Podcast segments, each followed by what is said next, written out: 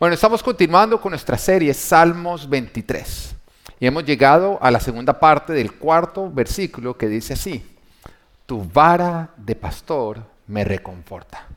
Recordemos que estamos viendo este salmo desde la perspectiva de una oveja hacia su pastor. Pero no estoy hablando de una oveja de iglesia, estoy hablando de una oveja de campo, del animalito, hacia su pastor. Y esa oveja está diciendo que cuando ve la vara del pastor, eso lo reconforta. Pero la versión Reina Valera antigua lo dice de una manera que me gusta más. Dice, tu vara y tu callado me infundirán aliento.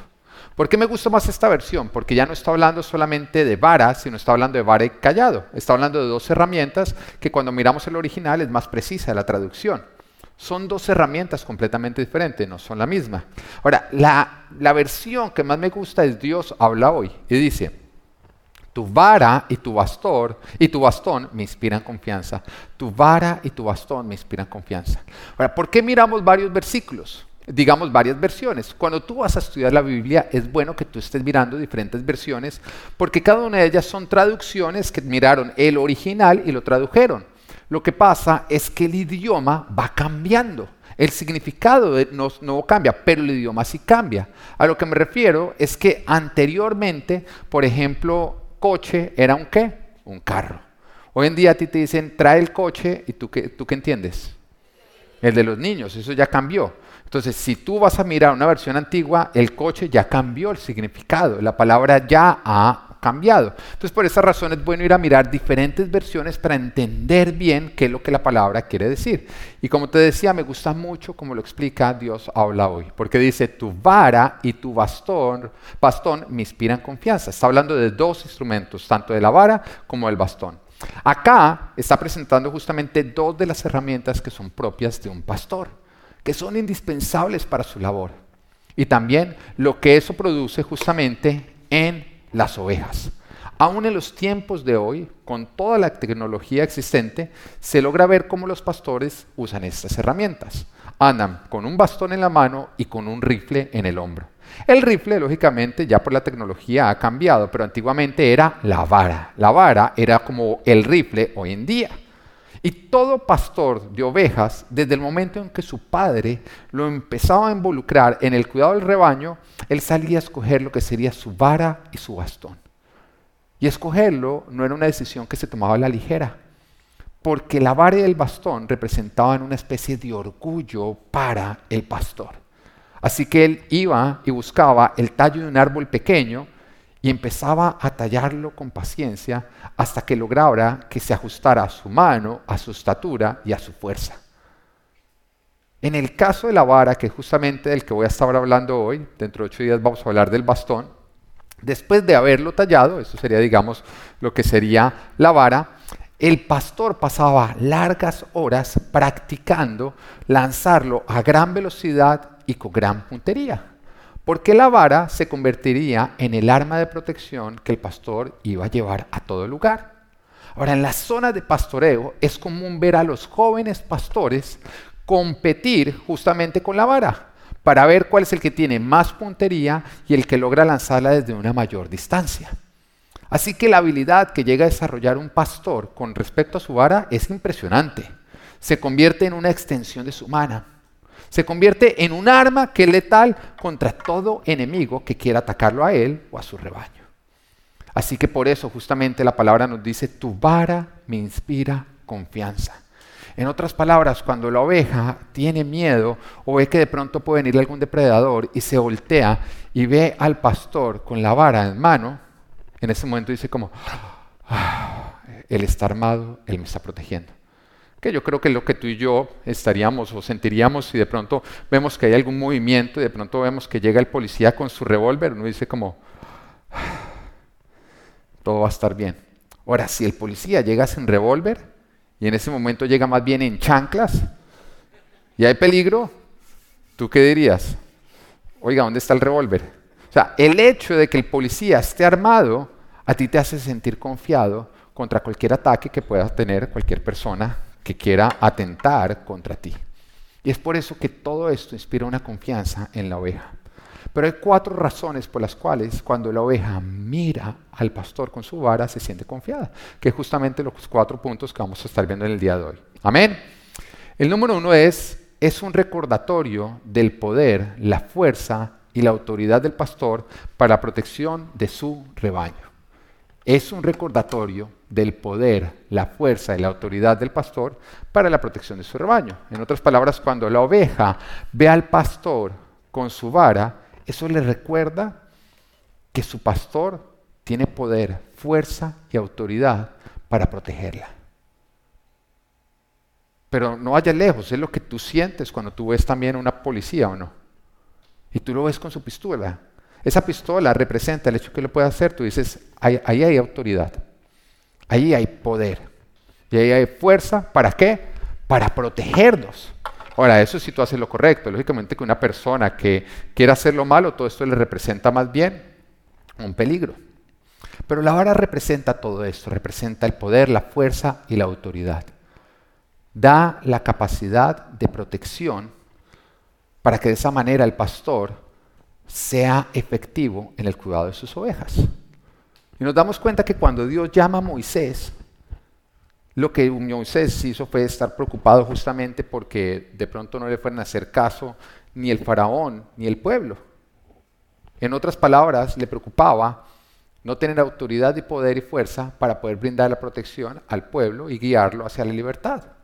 ¿Y por qué le dio esa preocupación? Porque Moisés ya antes había intentado libertar al pueblo de Israel. Él había llegado a protegerlos de los egipcios, y conocemos la historia. Él salió y se dio cuenta que había un egipcio que estaba pegándole a un hebreo, entonces él atacó al egipcio, lo mató y lo enterró en la arena. Y en ese momento trató de usar su poder, su autoridad y su fuerza para traer protección. Pero resulta que al otro día vio a dos hebreos peleándose entre sí y cuando él dijo, hey, no peleen, en ese momento cogió y le dijo, ¿y usted quién es? ¿Quién le dio autoridad sobre nosotros? ¿O es que me va a matar como mató al egipcio? Y en ese momento Moisés tuvo miedo y tuvo que, huir, porque el faraón quería matarlo por lo que él había hecho. Todo eso evidenció que cuando él intentó libertar al pueblo la primera vez, él lo trató de hacer, pero el mismo pueblo le recordó, usted no tiene autoridad, usted no tiene poder, usted no tiene fuerza. Y por esa razón él se vio frustrado y no logró hacer lo que quería hacer. Así que cuando Dios lo vuelve a llamar y le dice, mira, quiero que vayas al pueblo de Israel, que seas su pastor y ellos van a ser tus ovejas, él llega y dice, un momentico, pero ¿qué pasa si no me hacen caso? ¿Qué pasa si no tengo autoridad? ¿Qué pasa si no tengo poder? ¿Qué pasa si no tengo fuerza para poder pastorearlos? ¿Ya van entendiendo? Y entonces nos dice la palabra en Éxodo capítulo 4, 1 y 2, dice, Moisés volvió a preguntar, ¿y qué hago si no me creen ni me hacen caso? ¿Qué hago si me dicen el Señor no se te ha parecido? Traduciéndolo lo que está diciendo, ¿qué pasa si no es que no tengo autoridad? Yo una vez lo intenté y no tengo autoridad. Entonces dice en el versículo 2, ¿qué tienes en la mano? preguntó el Señor. Y en ese momento Moisés miró y dijo, ¿qué tengo? Una vara. ¿Ven la diferencia? Antes no tenía la vara, ahora sí tenía la vara. La vara representaba la autoridad dada por Dios, el poder dado por Dios, la fuerza que Dios daba. Porque cuando a ti te dan autoridad, te dan poder y te da fuerza. ¿Quién? El que te dio la autoridad. Si a ti te meten en la policía y te dicen, a partir de ese momento usted va a ser policía, le damos autoridad. Después de eso, para esa autoridad, ¿qué te dan a ti? Una pistola y te dan una placa. Y todo eso representa justamente, como tienes autoridad, ahora tienes fuerza, tienes poder justamente para llevarlo a cabo. Y Dios dijo, no solamente te estoy dando la autoridad, te estoy dando la vara que representa toda esa autoridad para que tú puedas salir. Y en esta oportunidad, si vas a ser efectivo. La vara fue la herramienta que Moisés usó para hacer milagros. Justamente con la vara fue que él desataba todas las plagas. Con la vara él cogió y la convirtió en culebra. Con la vara él cogió y convirtió el agua del Nilo en sangre. Con la vara él desataba plagas. Con la vara él cogió y abrió los mares en dos. Y todo esto estaba justamente para convencer al faraón de que Dios había enviado a Moisés y que por eso lo respaldaba, pero también para tranquilizar al pueblo, que éste se sintiera seguro y confiado y de esa manera se dejaran guiar. Cuando el pueblo veía que venía algo contra ellos amenazarlos, y salía Moisés y usaba su vara, y esta vara venía con milagros, prodigios, con poder y con autoridad, ellos en ese momento, ¿cómo se sentían? Confiados. Como dice la oveja de Salmos 23, tu vara me hace sentir confiado. Es justamente el poder y la autoridad dada por Dios para protección nuestra lo que a nosotros nos permite sentirnos confiados. Ahora, Romanos 13 nos dice que toda autoridad viene de Dios y que viene justamente para impartir justicia. ¿Qué es impartir justicia? Corregir el mal y convertirlo en bien. Amén. Para poner orden, para, que, para castigar al malvado y para proteger al débil. La autoridad no tiene el propósito de dañar, sino de cuidar. Y toda autoridad viene de Dios. Eso quiere decir que toda persona que tiene autoridad la tiene porque Dios se la dio. Y que se la dio con el propósito de cuidar, nunca de dañar a nadie. Y el mejor ejemplo que nosotros podemos encontrar de esto es con respecto a nuestros hijos. Dios nos dio autoridad con nuestros hijos para que nosotros los podamos cuidar. Porque si nosotros no tuviéramos autoridad sobre nuestros hijos, no los podríamos cuidar. Algo que pasa, por ejemplo, en el caso de Natán, que Natán es mucho más activo que Abel, nos ha requerido un mayor esfuerzo en todo lo que es su crianza, porque Abel es como si ya hubiera nacido con el carácter de Cristo. Pero Natán, no, Natán es, con lo que nosotros estamos entrenando para poder entrenarlos a ustedes. Amén. ¿Mm? Es nuestro campo de práctica, ¿no? es nuestro dojo. ¿Sí saben los seguidores de karate o no? ¿Mm? Bueno, los que no, no, no entienden el chiste. Amén. Pero lo que pasa es que Notan desde chiquito le ha encantado correr. Le ha encantado correr, todo el tiempo uno lo ve corriendo. Entonces nosotros ir al mall era terrible porque uno se bajaba y si uno descuidaba un momentico de pronto ya, ya no estaba. Después de correr y se escondía dentro de, las, dentro de la ropa.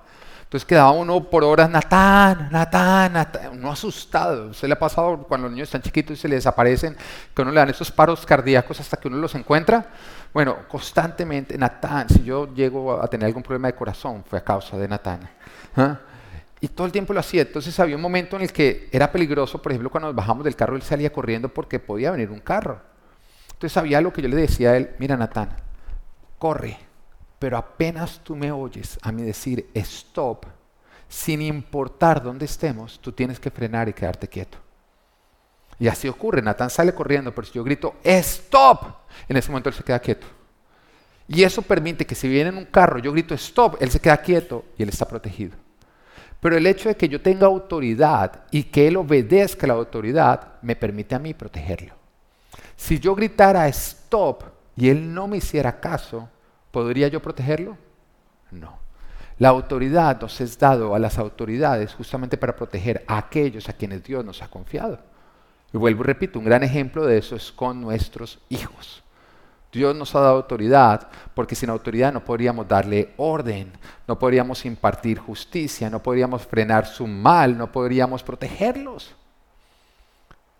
Pero eso también nos muestra que alguien que se revela contra una autoridad y que la resiste es una persona que no se deja cuidar de Dios. Cuando tú te rebelas contra las autoridades que Dios ha establecido, tú no te estás dejando cuidar por Dios. Ahora tú podrías decir, no, pero es que hay malas autoridades. O hay autoridades malas, que creo que está mejor dicho. Sí, hay personas malvadas en todos lados. Hay personas malvadas en todos lados, ¿o no es así? ¿Tú no crees que hay pastores malvados? Claro que hay pastores malvados. ¿Hay profesores malvados? Hay profesores malvados. ¿Hay policías malvados?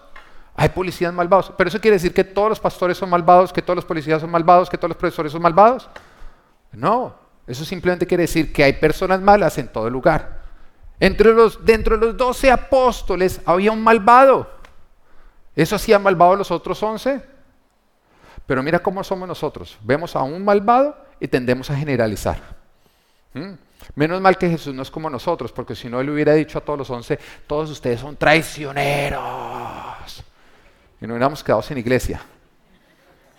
Él dijo, no, no, no, ustedes, uno es un diablo, yo lo sé, uno es un diablo, el resto no son diablos. Y es algo que tú y yo tenemos que aprender a hacer. El hecho de que un malvado esté infiltrado donde hay varios buenos no convierte el grupo en todos, los, en todos en malos. Entonces, ¿hay autoridades malvadas? Sí, hay personas malvadas en todos los lugares, pero una persona malvada no puede cegarnos a resistir todas las autoridades. Hace unos meses atrás ocurrió este caso de George Floyd, terrible, ¿no? El video a uno le cuesta trabajo terminar de verlo. Le dan ganas a uno como de meterse en el video y de coger a palo a ese policía o no. Porque el hombre rogándole, quíteme, sin importar quién fuera, le rogaba y le decía, no puedo respirar, no puedo respirar. Y esto lo presiona hasta que le quita la vida. Pero si nosotros vamos a mirar esto de una manera objetiva, no fue un policía matando a un negro. No, no fue un policía matando a un negro, no, fue un hombre malvado que era policía matando a otro hombre que era negro. Pero nosotros no podemos en ese momento creer que todos los policías mataron a todos los negros, que es lo que nos quieren hacer creer. Para que en ese momento digamos, vivimos en un país racista y todos los policías son malos. Quítenle los fondos a la policía. ¿Y qué? Si se meten los ladrones, llamamos a Batman. ¿Qué susto o no? Cuando dicen, no, vamos a quitarle los fondos a la policía, yo digo, un momentico, denles más fondos. Porque imagínate, se te mete alguien en la casa y tú llamas y no, no pudieron contratar el número de policía. No, no tenemos personal para mandarle. ¿Mm? O bueno, ya va caminando porque es que no hay para gasolina. ¿Mm? No podemos en ese momento. El mundo quiere generalizar que porque un hombre malvado era policía, creamos que todos los policías son malos. Y que porque mataron a un negro, entonces vivimos en un país racista. Eso es una mentira, tú y yo no vivimos en un país racista. Acabamos de salir de dos periodos presidenciales de un, de un presidente negro. O sea, si la mayoría escogió a un presidente de raza negra para que nosotros nos liderara, ¿cómo va a ser un país racista? Cuando tú y yo somos latinos, y hemos podido salir adelante. Este es un país donde el que lucha y le mete fuerte logra salir adelante. Ahora que los vagos le echan la culpa a otro mano de bobadas, por eso es que no están avanzando, porque siempre están culpando en otros lo que ellos no están haciendo. Pero vuelvo y digo, nosotros no podemos en ese momento, porque alguien obra mal o porque una autoridad obra mal, rebelarnos contra todas las autoridades, porque lastimosamente si nosotros nos rebelamos contra las autoridades, no nos estamos dejando cuidar por Dios. Toda autoridad es establecida por Dios para a través de esas autoridades protegernos. Y resistir y acabar con las autoridades es desprotegernos y es justamente lo que el diablo quiere. El diablo quiere acabar con todas las autoridades porque entonces acaba con todo lo que nos da protección a nosotros. Dios usa las autoridades para protegernos. Y si tú te rebelas de todas las autoridades, entonces Dios no te va a poder proteger. La rebeldía contra las autoridades te expone a ser presa fácil del enemigo. Y hay personas acá que porque tuvieron en el pasado una mala experiencia con una autoridad, han hecho el voto interno de jamás me voy a volver a dejar mandar. A mí no me van a volver a mandar. De en adelante me mando solo. Yo no volveré a obedecer a nadie. Y lo único que están haciendo es exponerse al diablo. ¿Tuviste una mala experiencia en el pasado? Perdona, pasa la página y vuélvete a someter a las autoridades que Dios te ha dado. Déjate proteger. Porque más peligroso que exponerte a una autoridad malvada es revelarte de todas las autoridades correctas. ¿Lo estás entendiendo? Personas que salieron de un mal matrimonio y que tuvieron una mala experiencia en el, matrimonio anterior. Y entonces entran con dolores al nuevo matrimonio y se preguntan por qué están destruyéndolo igual que el anterior. Cierra capítulos, muévete y vuélvete a exponer. Y si te vuelven a fallar, cierras capítulo, te mueves y te vuelves a exponer.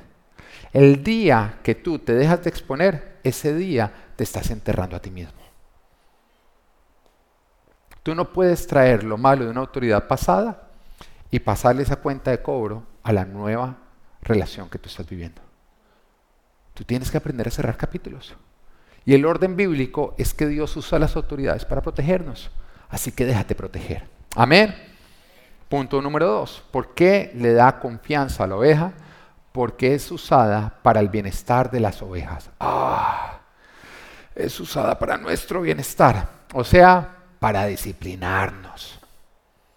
La vara es usada también para impartir disciplina a las ovejas. Pero recuerda que la disciplina es amor y es cuidado. Y que el ser disciplinados es ser cuidados, es ser amados y es ser guiados. De hecho, para lo que más se usa la vara es para que el pastor discipline a las ovejas descarriadas. Es para lo que más lo usa. Si él va a ponerle un puntico a todos los usos de la vara, a lo que más lo haría al final sería para haber disciplinado toda oveja descarriada.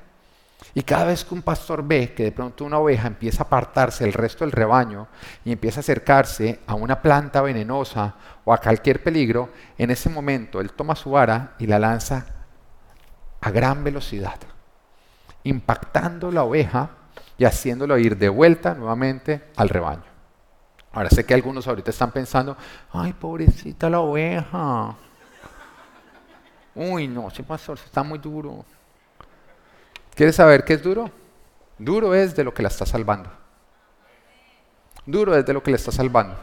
Y todo el que piensa en eso, que cree que la disciplina es mala, es porque no entiende lo que, o sea, a lo que se expone alguien, ya sea oveja, un niño o tú, al no ser disciplinado.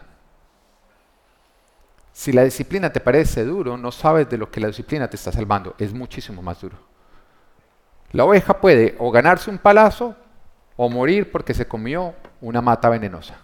¿Qué crees que es peor?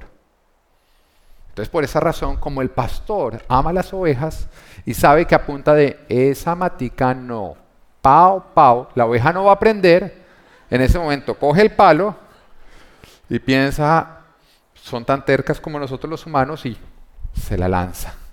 Y después de un palazo, mira, si a ti no te asusta la mata, te asusta el palazo. ¿Entiendes?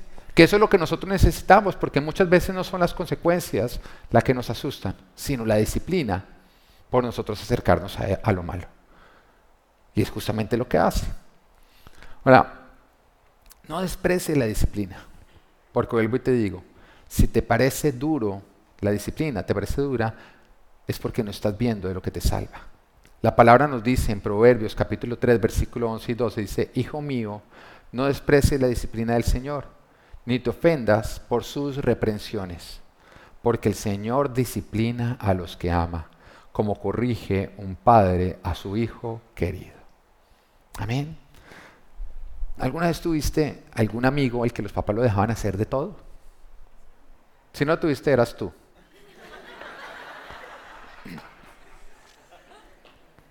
No lo tenía. Yo recuerdo un amigo, no, no, no, voy a exagerar, yo recuerdo una vez un amigo, 11 años, que llegó al colegio diciendo, no, mi papá me enseñó a manejar. Y yo me imaginaba que lo había puesto en las piernas y le dejó manejar el timón y, nos invitó a su casa, de hecho nos invitó a su casa, vamos a mi casa para que le muestre cómo mi papá nos, me enseñó a, manejar. Entonces, pues, de pronto llega el papá, él va entrando y el papá le dice, ah, viniste por las llaves del carro ya, ¿no? Y él todo, sí, papá. Le entregó las llaves del carro Salió, se montó en el asiento, puso un montón de cojines que lo sacó de la sala porque no le alcanzaba. ¡Móntense! Y nos fuimos todos en el carro con él. Y yo recuerdo que yo a los 11 años, yo ni siquiera pensaba en qué machera de papá. Yo a los 11 años decía, qué irresponsabilidad tan berraca, perdón, del verbo, del, del griego, ¿no? A esa edad, yo decía, ¿qué clase de papá es este? Y sabes qué? Yo sentía que esos papás no amaban a ese niño. Yo no sentía lo que yo en ese momento, como yo lo percibía, no era como que tal como lo aman. Yo decía, no lo aman, no lo cuidan. Porque yo lograba ver cómo permitían que él se expusiera a peligros. Y si permitían que se expusiera a peligros, es porque no tenían la menor intención de cuidarlo y de protegerlo. La disciplina nos hace sentir amados, porque la disciplina es amor. Y lo dice la palabra. No desprecie la disciplina del Señor, ni te ofendas por sus reprensiones, porque el Señor disciplina a los que ama, como corrige un padre a un hijo querido. Nada más al querido, al que no es querido no se le corrige, no se le disciplina. Ahora, que no es agradable, no, no es agradable, no se siente, nadie dice, ay, venga, disciplíneme. Ese no es el plan del día. De hecho, Hebreos 12:11 dice así, ciertamente ninguna disciplina, diga ninguna disciplina. Esto influye el pau pau, la varita, ir al gimnasio, la dieta, todo tipo de disciplina. Dice, ninguna disciplina en el momento de recibirla parece agradable, sino más bien penosa. Sin embargo, después produce una cosecha de justicia y paz para quienes han sido entrenados por ella. En el momento la disciplina es cansona, es dolorosa, es penosa, pero después lo que produce vale la pena. Cuando usted va al gimnasio y se está matando, usted no está como, uy, qué rico esto, ¿no? Cuando usted le dice no al chicharrón y sí a la ensalada, usted no dice, ay, es que quién inventó la ensalada. No, usted está por dentro siendo probado su cristianismo o no. ¿Mm? En ese momento es penoso, pero después cuando llega el día de playa y usted puede salir con su six-pack, mientras que sale el gordito con su pack, usted dice, hoy produjo un, fruto de justicia, ¿no? ¿Mm? Uno lo ve. José, José, entró a una dieta, que es la dieta keto, y fuimos hace ocho días a, a, la playa. Oiga, y después de 15 días, uno pudo darse cuenta como él perdió 15 días.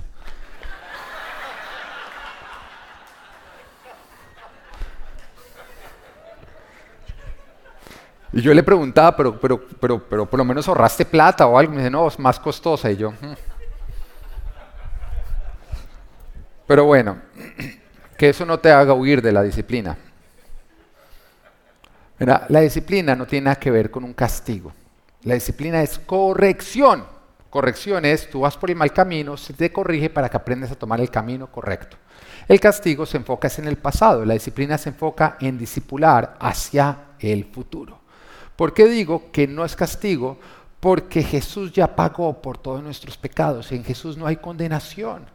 Ahora, ¿qué es condenación? Cuando hay un juicio, se le está culpando a una persona de un delito, al final del juicio hay un veredicto y hay una condena. El veredicto es culpable. La condena es 15 años de prisión. Con Jesús nosotros tenemos veredicto, pero no condena. Nos mira y dice, pecador. Mira Edwin y dice, pecador. Pero van y miran la condena y dicen, no, no hay condena, Jesús ya pagó. Entonces en Jesús no hay castigo, pero sí hay disciplina. Es un, hey, te estás yendo por el camino que produce muerte. Entonces te voy a hacer una corrección que va a ser dolorosa y penosa, pero que te va a enseñar a tomar el camino de vida. En eso consiste la disciplina. Disciplina es enseñar el camino correcto, es salvarnos de la muerte. Ahora nosotros como padres tenemos la responsabilidad de disciplinar a nuestros hijos. Ahora, si tú no tienes hijos, bueno, Dios te va a disciplinar a ti como un hijo. Entonces, tómalo de esa manera, recibe la palabra de esta manera. Ahora, Proverbios, capítulo 23, versículo 13 al 14 dice, no dejes de disciplinar al joven, que de unos cuantos azotes no se morirá. ¿Cómo dice el Señor que debe ser la disciplina? Con azotes. Para aquellos que son de la filosofía de que a los niños no se les puede pegar, por eso hoy en día vemos a tantas personas que no respetan a sus padres y a tanto criminal. Porque no me importa lo que el último psicólogo diga. Si Dios dice que la disciplina tiene que ser con varita, es porque tiene que ser con varita. Yo no voy al mundo a corroborar si Dios dice la verdad. No, no, no, no, no. Yo voy a Dios a corroborar si el mundo me está engañando o está diciendo la verdad. Entonces esa gente que dice, no, yo sé que la Biblia dice eso, pero el otro vi un documental de gente de Harvard. Al niño se le pega y se le crece un trauma, algo se le muere dentro del cerebro. Yo cojo y digo, mire, Harvard son inteligentes, pero son unas manos de burros cuando los comparamos con Dios. Porque es que Dios diseñó. La disciplina es buena Sí, es indispensable. Y de hecho dice, no dejes de disciplinar al joven que de unos cuantos azotes no se morirá. Dale unos buenos azotes. De hecho, como que lo motivan a uno, como, déle ese buen azote, ¿no? Eh, o sea, uno es como, como, Señor, sí, hágale, hágale, que esa vaina no se va a morir, ¿no? Dice, y así los librarás del sepulcro.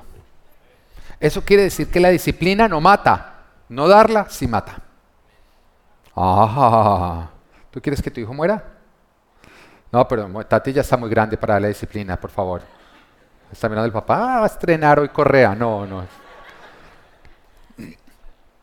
Otra, otra versión no dice para salvarlo del sepulcro, sino dice para salvarlo del infierno.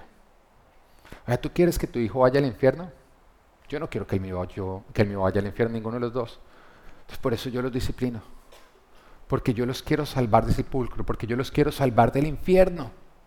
Y aunque unos digan como que, ay, no, es que eso es muy sádico, darle a los hijos varita, yo digo, no, ¿sabes qué es más sádico? Mandarlos al infierno.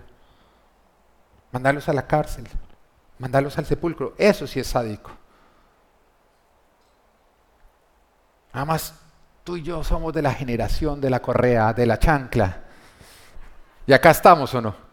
Ahora, uno nunca recuerda una disciplina que uno se merecía y que se le hubieran dado, ya fuera con chancla, ya fuera con, correa, uno no la recuerda como un abuso contra uno o no. Uno que dice, me la gané. Eso es lo que uno sentía, ¿no? Uno no piensa en este momento, recuerdo esa vez que insulté a mi mamá y le escupí en la cara y ella me dio un correazo.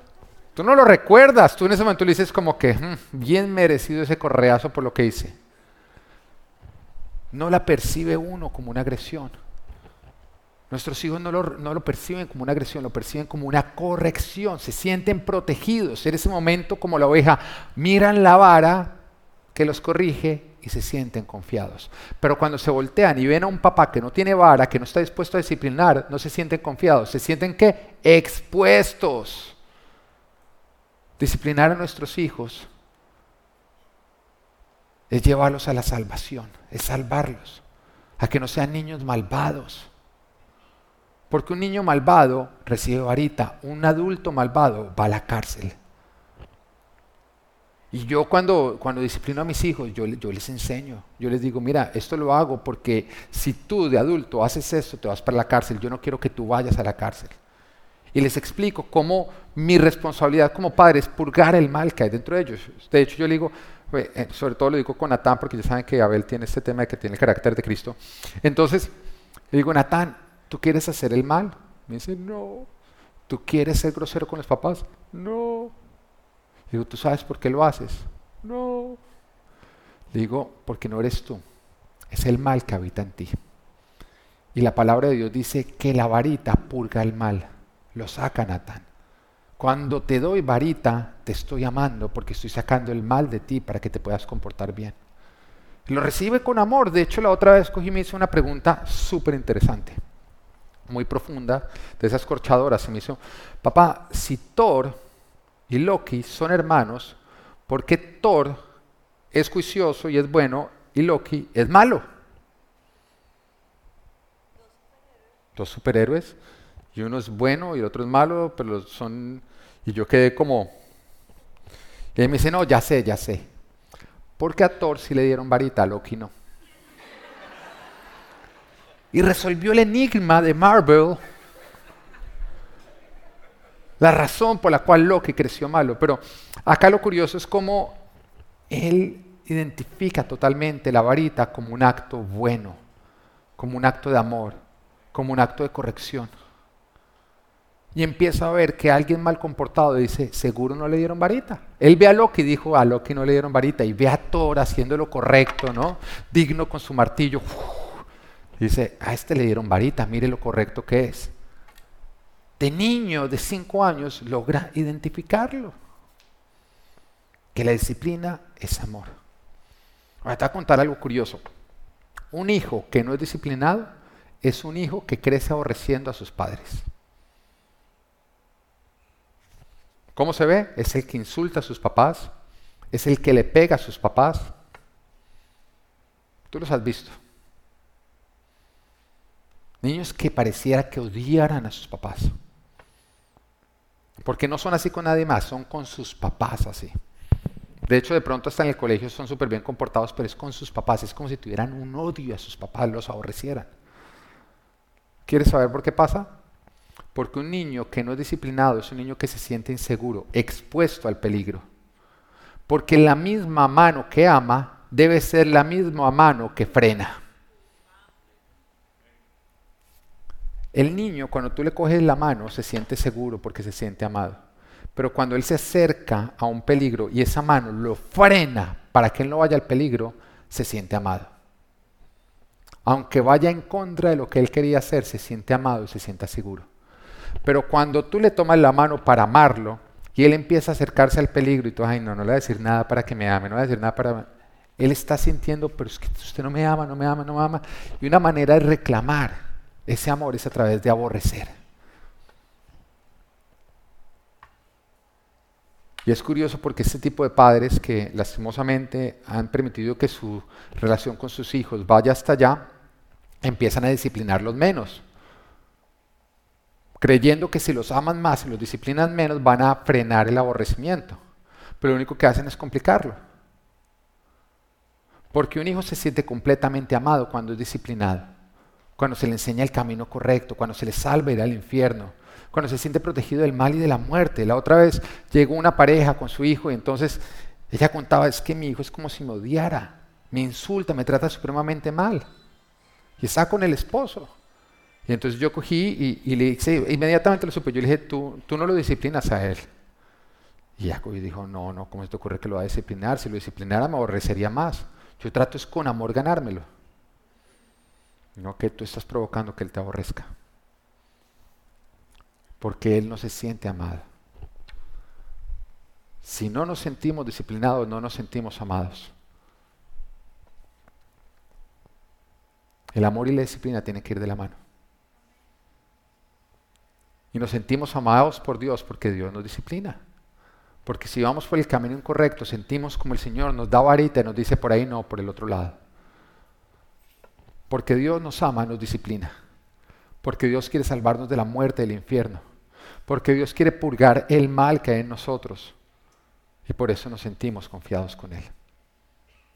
No menosprecies la disciplina de Dios, porque Dios disciplina a los que ama y si te ama te va a disciplinar. Eso quiere decir que si insistes en el camino del mal, va a venir el golpe, porque te ama. No, pero qué golpe tan duro, más duro de lo que Dios estaba salvando. Amén. Punto número tres es usada para contar y examinar las ovejas. La varita es usada para contar y examinar las ovejas. El pastor también hace uso de su vara justamente para pasar las ovejas por debajo, para poder ver la piel, lo que se esconde debajo de la lana. Porque es en la piel donde se manifiestan las enfermedades, los golpes y los defectos. De hecho, en una exposición de ovejas, una oveja con toda su lana puede parecer perfecta. Y es por eso que el juez de la exposición toma una vara y empieza a bajar completamente la lana para ver cuál es el estado de la piel. Para que en ese momento se logre ver lo que hay debajo, lo que está siendo tapado por la lana. El estado real de la oveja. Tu estado real no es lo que muestra tu lana, es lo que evidencia tu piel pero nuestra lana tapa nuestra piel. Ahora, la lana sabemos que es el yo, es el egoísmo, es el estar centrado en nosotros. Y por eso Dios tiene que quitar todo eso para ver cuál es el estado de nosotros. Ahora, Éxodo capítulo 20, versículo 37 dice, así como el pastor selecciona sus ovejas, también yo los haré pasar a ustedes bajo mi vara y los seleccionaré para que formen parte de la alianza. Esta es una parábola usada justamente para decir cómo Dios a nosotros nos va a examinar para exponer lo que hay en nuestro corazón, que nadie más está viendo, pero que Dios ve. Dios lo expone. ¿Lo expone para qué? Para lidiar, para arreglar, para que aquello que está mal en tu corazón, al ser expuesto, Dios lo pueda corregir. Pero también Dios saca a la luz algo, nuestros pecados escondidos. Porque nuestros pecados escondidos nos matan. Pecado no confesado es pecado no concluido por lo tanto te está matando. Y aunque tú digas, nadie se ha dado cuenta, te está matando a ti. Porque tú puedes engañar las personas, pero no puedes engañar las cosechas. Lo que tú cosechas va a ser el resultado de lo que tú has sembrado.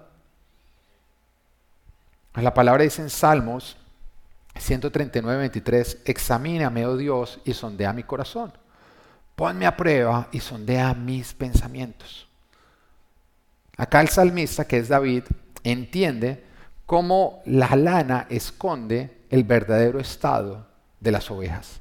En este caso, de él o de nosotros.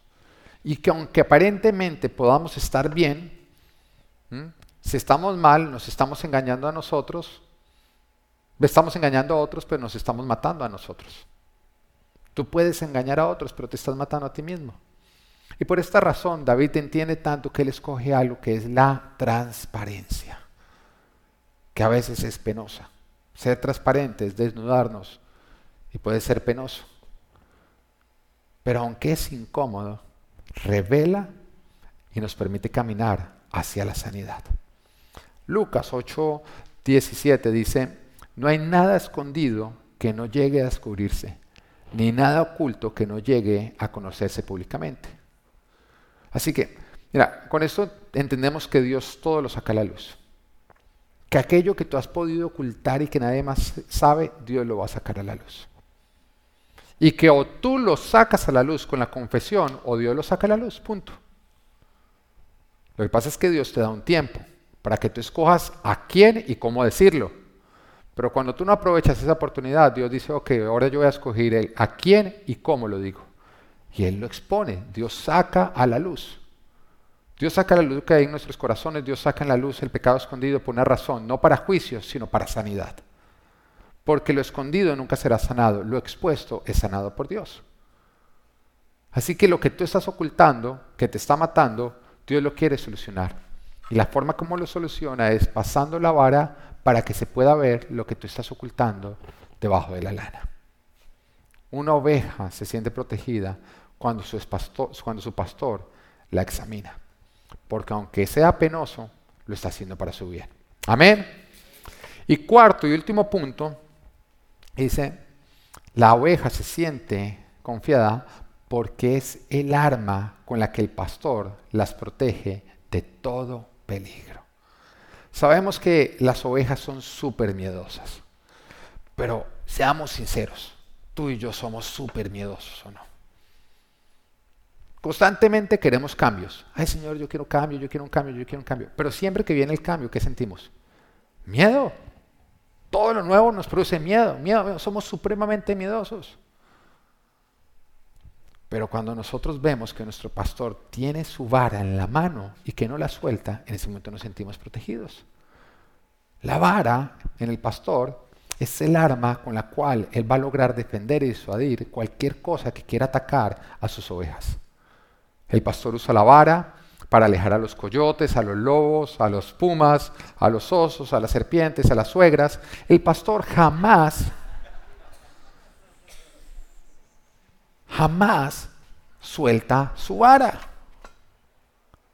No importa lo que él pueda estar haciendo, jamás suelta la vara. Él come y tiene la vara en la mano. Él se está vistiendo, él tiene la vara en la mano. Todo el tiempo tiene la vara en la mano y la tiene lista para responder a cualquier ataque, para proteger al rebaño.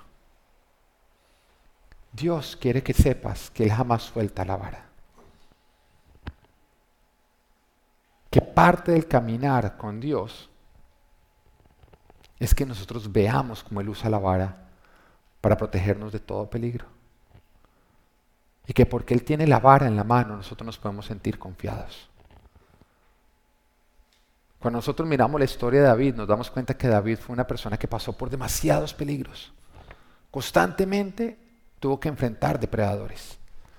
Que cuando no fue Goliat, fue el rey Saúl que le tuvo celos por haber acabado con Goliat, que después entonces se fue a la región de los filisteos y todos los mismos filisteos lo querían atacar, y entonces después se fue para, la parte de Israel y los mismos israelitas lo querían vender.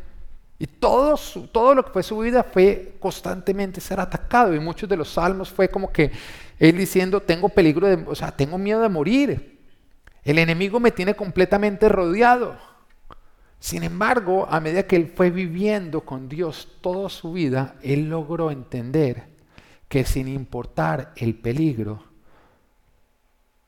Dios siempre lo libraba de todos. Y él logró crecer con la confianza de que Dios usaba la vara para protegerlo. Y por eso pudo decir lo que expresa en Salmos 56, cuando dice, cuando siento miedo, pongo en ti mi confianza confío en Dios y alabo su palabra. Confío en Dios y no siento miedo. ¿Qué puede hacerme un simple mortal? Alguien que tantas veces se vio atacado por hombres, por ejércitos. Y que en varias oportunidades dijo que tenía miedo a morir, porque el ejército que lo rodeaba era más fuerte que él. Pero después de ver cómo Dios en todas las oportunidades sacaba su vara y con esa vara barría a todos los enemigos, David pudo concluir diciendo, ¿qué puede hacerme un simple mortal? Tú con tu vara me defiendes. Y esa es la certeza que Dios quiere que nosotros tengamos. Que sin importar el enemigo que nos está atacando, Dios está listo con su vara a no permitir que nosotros seamos tocados. Pero también vemos como Dios lo hizo con Israel. Cuando el Señor los saca de Egipto, parte de sacarlos de Egipto era ganarse la confianza de ellos. ¿Por qué? Tu fe crece cuando tú aprendes a confiar en Dios. Y cuando tú no confías en Dios, te va a costar trabajo tener fe. Pero cuando tú creces en esa confianza de que Dios es fiel, de que Él te protege, de que Él cumple, de que Él jamás te deja, jamás te abandona, en ese momento se hace fácil creer y tener fe. Y por eso parte del caminar de todo hijo de Dios es ser pasado por peligros y ver cómo Dios saca su vara y nos defiende. Porque en ese momento crece esa confianza de saber que sin importar los ejércitos que nos rodean, Dios siempre nos protege y nos saca adelante. Y el Señor lo hace con el pueblo de Israel. Los va a sacar. Y en ese momento enfrenta a Moisés y también está enfrentando a todo el pueblo a que Moisés tenga que decirle, hey, deja salir a mi pueblo.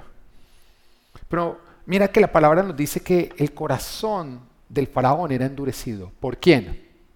Por Dios. O sea, en otras palabras, Dios hacía que el faraón dijera, no los quiero dejar salir. Y uno dice, ¿por qué? ¿Por qué? Por lo que ocurría después. Porque después Moisés, usando la vara de Dios,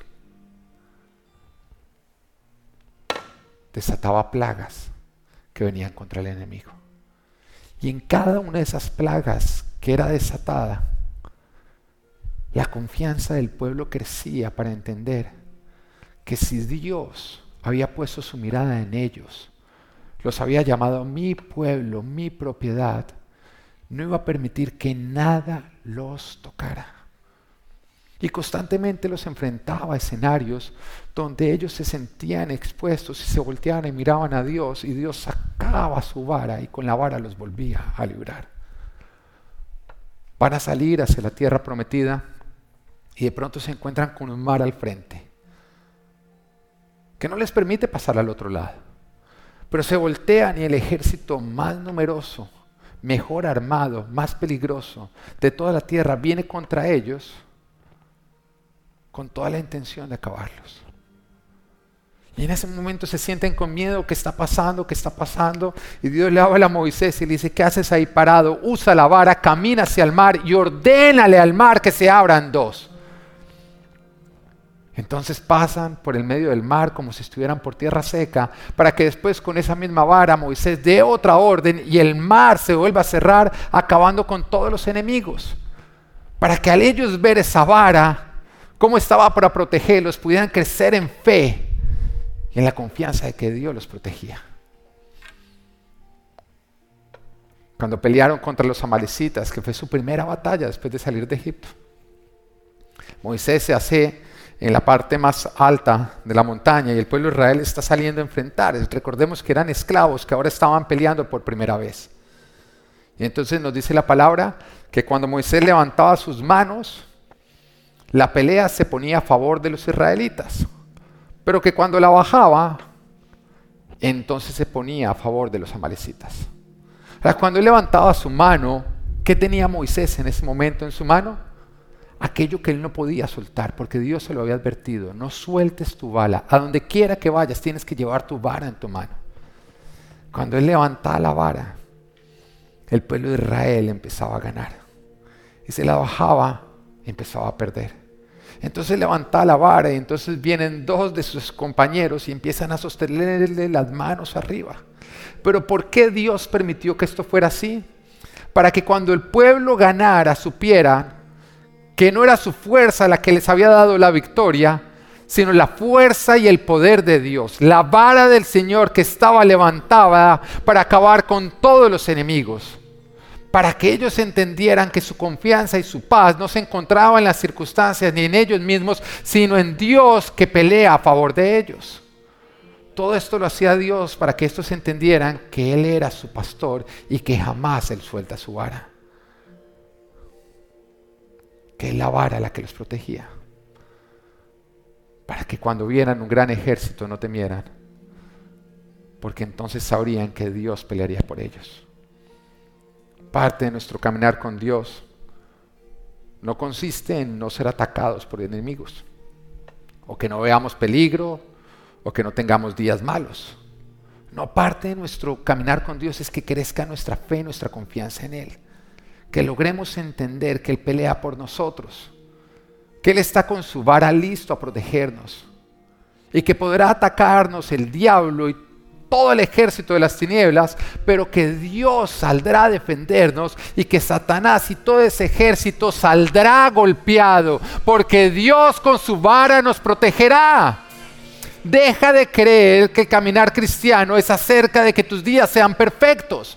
Deja de creer que el caminar cristiano es acerca de no tener problemas, de no ser perseguido, de no ser atacado. No tiene nada que ver con esto. El caminar cristiano tiene que ver con que sin importar lo que tú vivas en tu día a día, siempre vas a ver a tu pastor con su vara en la mano, brindándote ayuda, protegiéndote y librándote de todo lo que quiera acabar contigo. Salmo 95, 5 nos dice, no temerás al terror de la noche, ni la flecha que vuela el día, ni la peste que acecha en las sombras, ni la plaga que destruye a mediodía. Podrán caer mil a tu izquierda y diez mil a tu derecha, pero a ti no te afectará. No tendrás más que abrir bien los ojos para ver a los impíos recibir su merecido. Salmos 23, 4 nos dice, aun si voy por valles tenebrosos, no temo peligro alguno, porque tú estás a mi lado, tu vara de pastor, tu vara de pastor, tu vara de pastor me reconforta y que Dios te bendiga.